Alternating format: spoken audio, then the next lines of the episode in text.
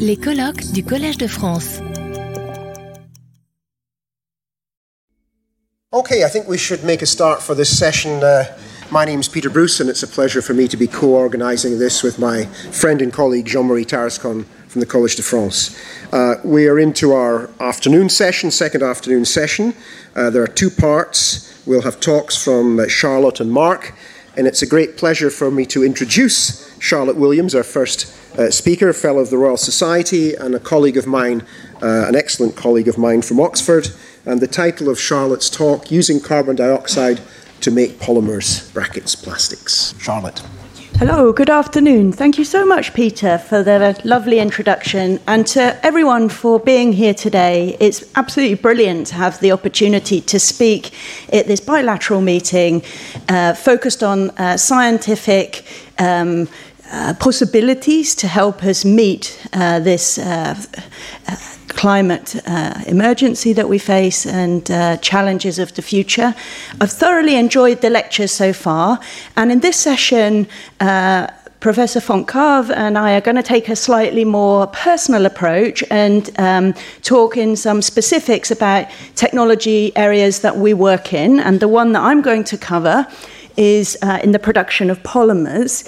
Before I go too much further, I want to acknowledge that this is going to be very much a personal perspective and that I'm going to show you research work, and that's being conducted by the people on the slide here.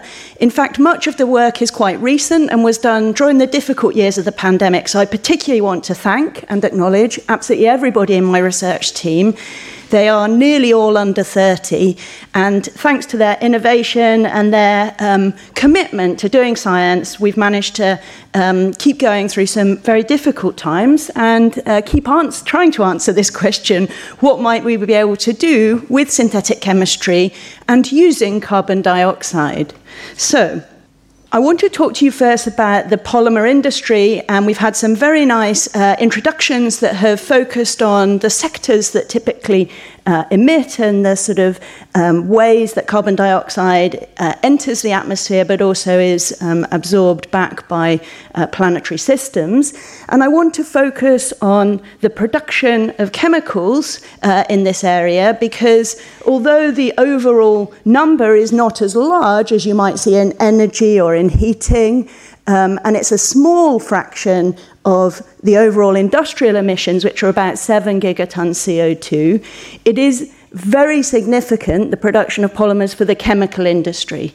And so, this subsector of materials that many people know as plastics, but they deliver very much more than plastic packaging, they actually have important um, contributions at the moment to greenhouse gas emissions, particularly CO2.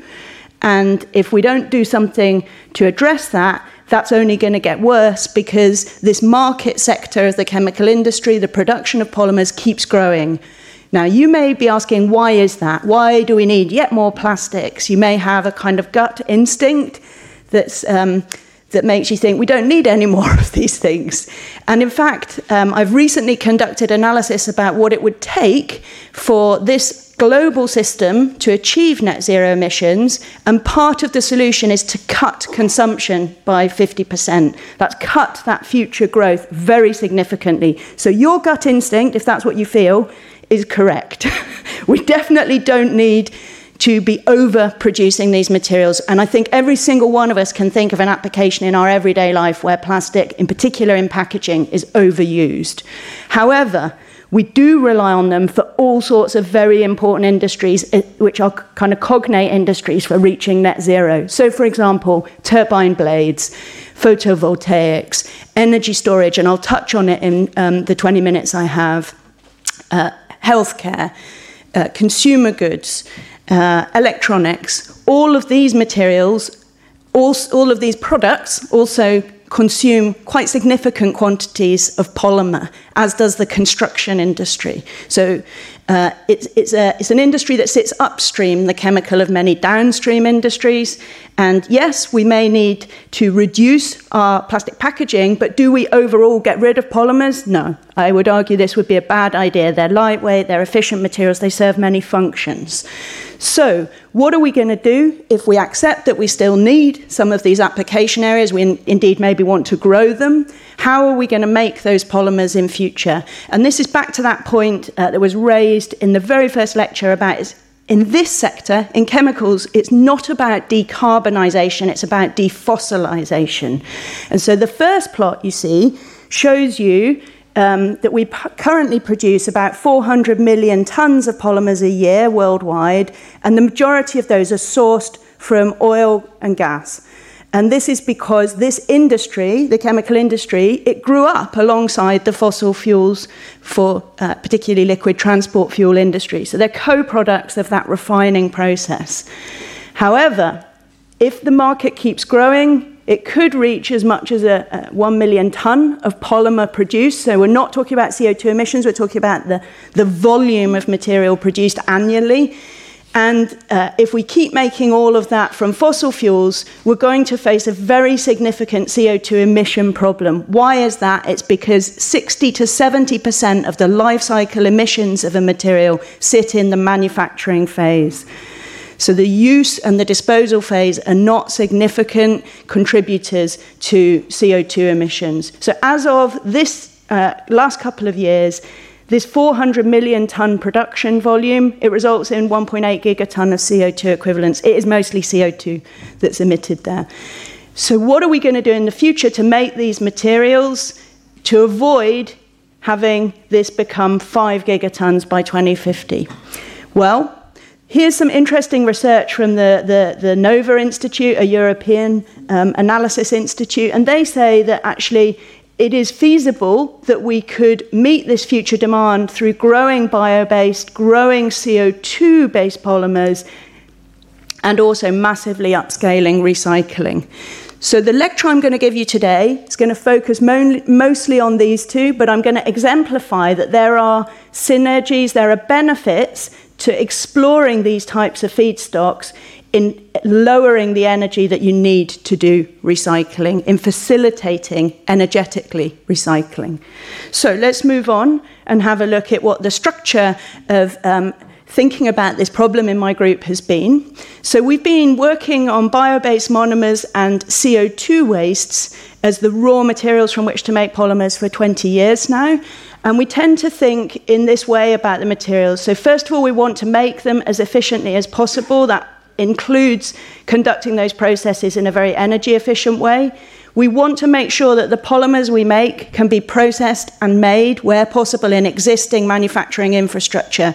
I think the points made by Eve about taking technology from demonstrator scales, and I run a demonstrator scale plant in the northwest of the UK, taking them onto customer plant and build or new build, that's a really big step that um, involves all sorts of challenges uh, that, that are quite hard to foresee, and it's mu- very much slower than you might think. So this bit of being able able to process in conventional manufacturing infrastructure is absolutely essential because whilst the majority of polymers are made by larger chemical companies, most polymers are processed in a very distributed way, including by lots of small firms, family firms that can't uh, afford to retool everything they have. So we need to give them different materials from the upstream part of the chemical industry so that we can produce the products that we want without requiring a really big infrastructure change here.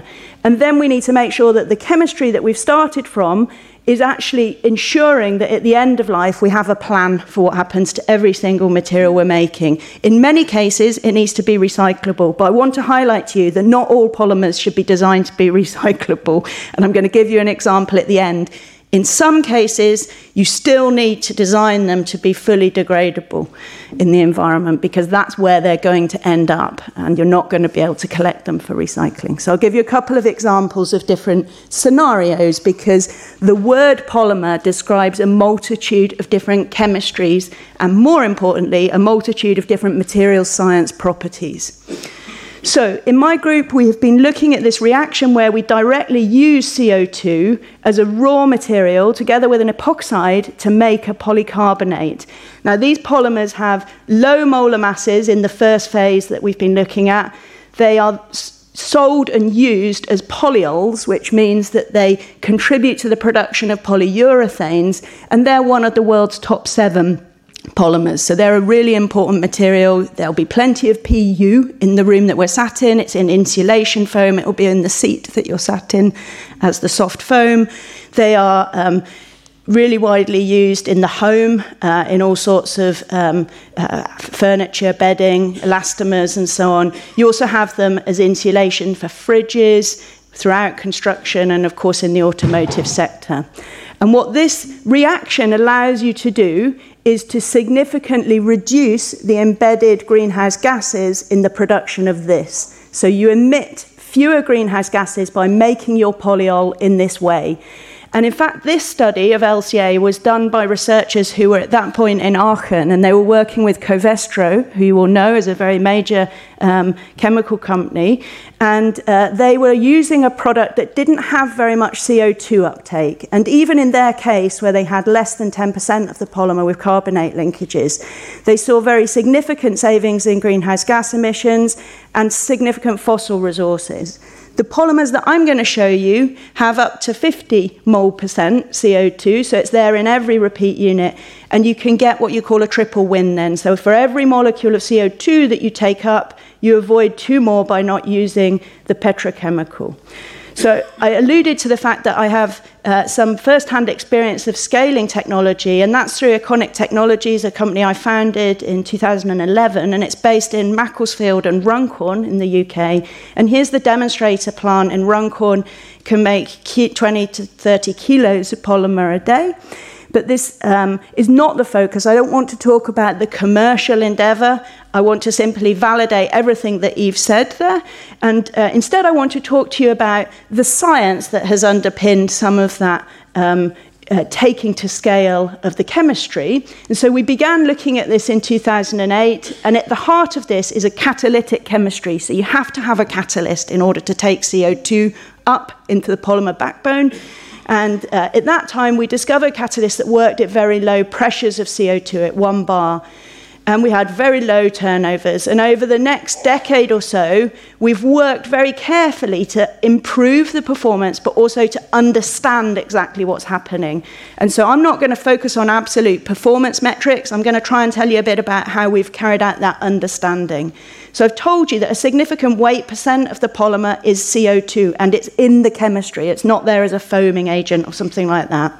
The catalysts work at low pressure, and this is important for two reasons.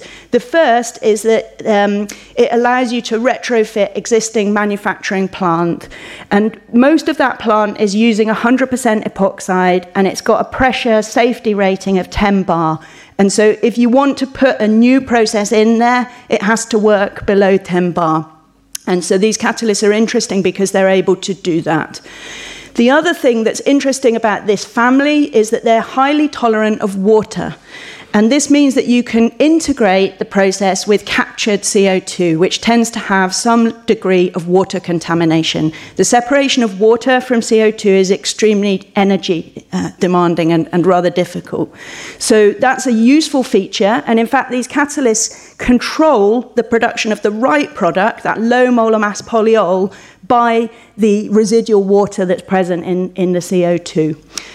The other thing that you get in the products is um, some improved properties, and I don't want to, you know, present a complete sales pitch for PU, so I'm just going to let you read that. But this lecture I want to use to show you, okay, what's the generation of products beyond? Because these ones are starting to be realized commercially around the world, and of course, Econic is just one company. There are there are many others working in the field. I want to give you some idea of how we and others in the field are thinking about expanding that product range um, to ensure that CO2 has a use beyond uh, even this, this subsector of, of polymers. So, First of all, uh, how the chemistry works. I appreciate there's not necessarily everybody is a chemist in the audience, but these catalysts feature two metals, and what it matters in the cycle is a, is a switching between two different types of intermediate, an alkoxide and a carbonate. And it's the very selective uptake of CO2 by that catalyst that we very carefully worked on that is responsible for its unique performance. So, what we wanted to do was really try and understand why those catalysts perform as well as they do. And one of the features that we see, and if you are very quick and you're, you're a chemist, you will have spotted in the structures that there are two different metals. And um, in the best case scenario, there's a cobalt and a magnesium. I'm showing you an X ray structure of a zinc and a magnesium. And this uh, two different metals is really important. They outperform any combination of the um, of either of the metals together. So that means zinc magnesium much better than zinc zinc or magnesium magnesium as a catalyst. And that's a very fascinating thing scientifically because why is that? That doesn't necessarily uh, make immediate sense. And I've spent quite some time investigating this question. This slide summarizes about a decade of research we always conduct a full kinetic analysis. This means we have all the rate laws and we understand the temperature dependence of the rate coefficient. We then fit that data to calculations. And so we have a very good working hypothesis of how this mechanism functions. And I just summarized it at the beginning for you two different intermediates. We understand the rate law, and we understand that the rate limiting step is actually an attack onto a coordinated epoxide in this chemistry. And what we've discovered is that the two metals have very distinctive functions in that catalytic cycle. So the cobalt, it provides the nucleophile in the key transition state, the rate determining step. And that means that it reduces the transition state enthalpy. So if you look at the filled squares in these kinetic analyses we've done, cobalt has the lowest filled squares, magnesium the highest, and our best catalyst is intermediate or more towards the cobalt. And we believe that's because the cobalt is providing the nucleophile, so it's exerting enthalpic control in the transition state. On the other hand, if you look at the open circles, they show exactly the reverse relationship, with magnesium having the lowest transition state enthalpy and cobalt the highest. And, and our best catalyst, again, being more magnesium like in its en- entropic relationship. So, what we interpret this physical chemical data to mean is that cobalt provides the carbonate nucleophile, and magnesium is the site at which epoxide is coordinated. It's a bit like an enzyme. You have a pre ordering of the active site by the S block metal, by magnesium, and um, then enhanced activity from the transition metal because of that. So that's the hypothesis that we have at the minute. Um, you may well be uh, wondering about that integration with captured carbon. And we did these experiments actually about uh, getting on for a decade ago now, using carbon dioxide that was captured from a coal fired power station, Ferrybridge in the north of the UK. Ferrybridge now runs with biomass, but at that time it was entirely coal, and uh, they were running amine based carbon capture. And uh, they sent us uh, to our labs a, a bag full of captured CO2 from the capture unit. So it's already been concentrated because it's been through carbon capture and it's already purer than the flue gas would be. And what we did was use that bag of captured CO2 to do our chemistry. And we discovered that the chemistry functions pretty well using the captured CO2. It's not as fast, so there is some compromise to the catalyst through using captured CO2, but actually you still make a product that sits in the right range for that market that I told you, the polyols. You have very high CO2 uptake, um, and the performance is actually quite reasonable. So, um, as far as I'm aware, this is the only study where someone used um, captured CO2 to do this type of chemistry. But it was a very interesting study for us because we also did complete contaminant investigations where we investigated all of the potential contaminants because they wouldn't tell us what was in the, um, the flue gas and, and indeed the Tedlar bag that we were provided with. And that helped us to understand even better how to make the next set of catalysts. So I want to switch gear now and tell you about making more than just polycarbonates. And so what we discovered um, in 2015 is that in fact you can put CO2 in a mixture with a number of other monomers and many of these either are today bio-derived products or they could easily be in future. So we tend to constrain our chemistry to, to be conducted in this way. Either they are already biomass products, or there's a really strong potential for them to be so in the future. And if we mix those monomers together, we actually get very controlled sequences in the polymers. And we are using this to place our carbon dioxide blocks at very defined places.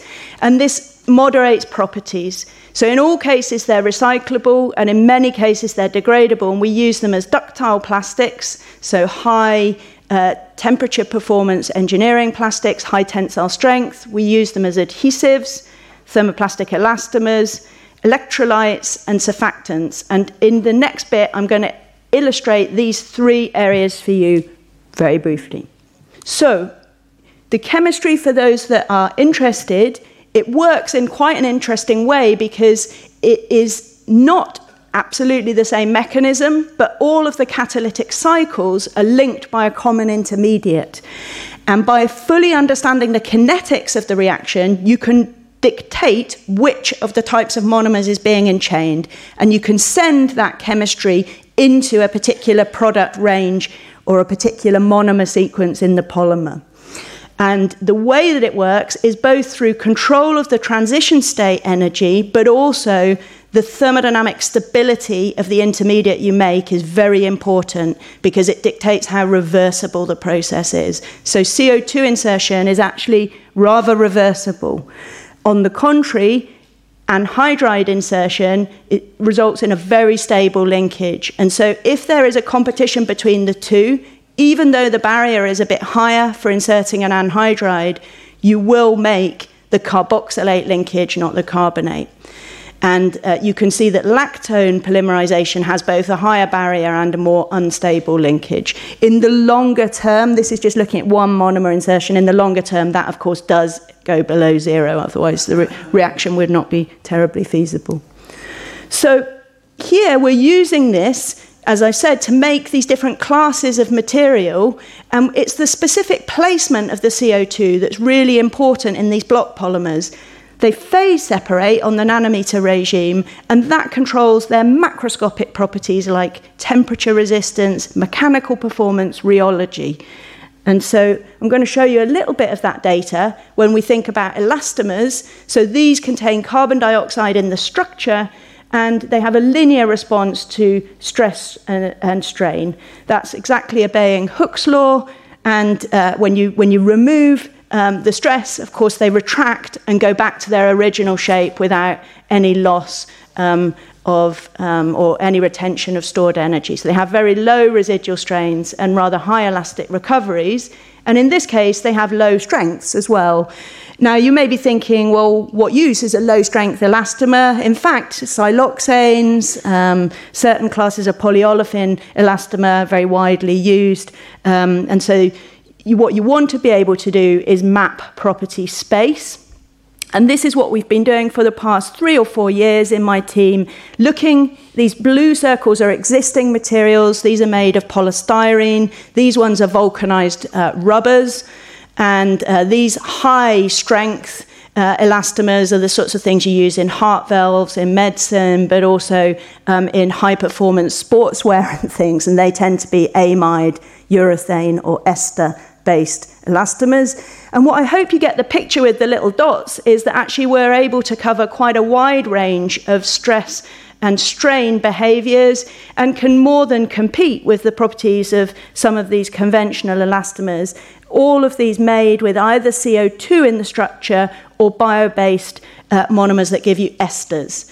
And importantly, we've talked about recycling. We can take our waste material, compress it, compression mold it into a new film, and test it again, and we're seeing that we get the same stress strain relationship. Now, clearly, there are many other features that determine recyclability than merely stress strain. I'm summarizing a lot of data, but we are taking these chemistries uh, through the um, smaller scale but industrially relevant routes that you will reprocess a plastic. So we have compounders, um, extruders in the lab to be able to make those measurements and reassure that these really would be um, giving the same performance over recycled loops.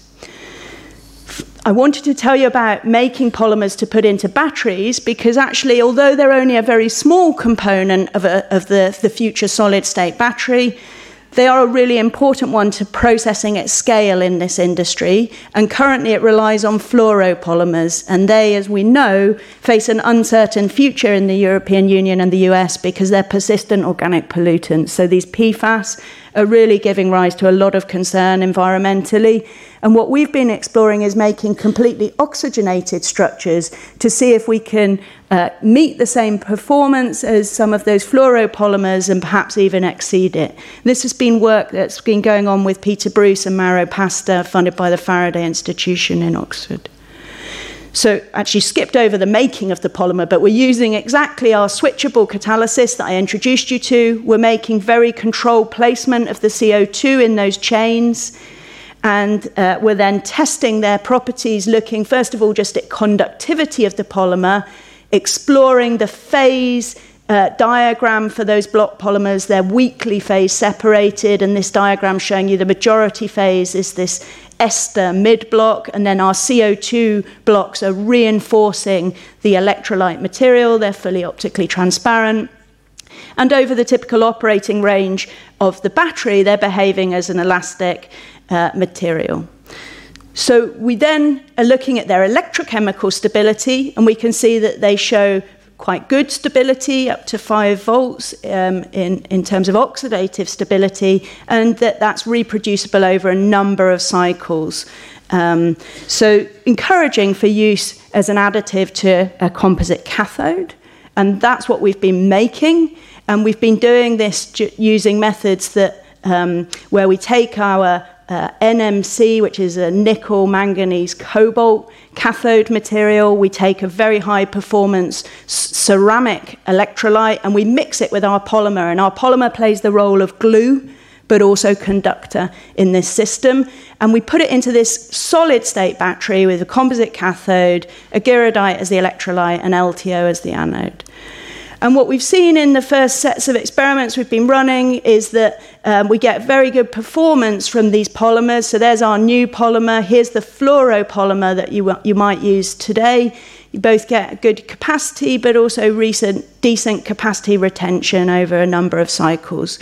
So again, there's much more work to be done here to see if this is a scalable technology, if this is an applicable one, but I did want to show you something that's happening right now in the lab to try and diversify the range of products from CO2. Here's another project, it's with Unilever. And what we're doing is thinking about the polymers that sit in everyday products that you might buy from them. And of course, they own lots of brands. Um, so, in particular, we're thinking about washing. And in those laundry liquids, there's actually a significant proportion of, of polymer. The majority of the, the bottle is water but uh, there is also uh, some soap and some polymer in there to help with cleaning.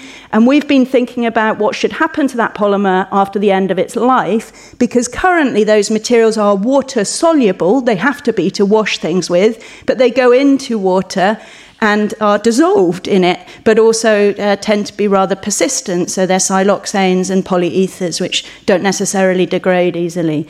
And so we've been designing whole sets of materials that contain CO2 in their backbones, but which are also water soluble. So in this case, the CO2 is only transiently stored. It's stored while the, the, the, the item is used. But the purpose of putting it in there is to try and reduce the pollution that goes into watercourses. And here, our scientific part of it is to look at uh, understanding structurally how uh, you uh, maximize solubility and degradability, and we've been doing that in various different ways. Please be reassured that there is a strong environmental science component to this project that's checking about the toxicity of everything that's being made, because it's extremely important that we work together on the problem and don't try and do isolated technology fixes. So Peter is signaling it's time for me to be uh, wrapping up, but what I wanted to tell you about was some thoughts about this area for UK French uh, collaboration.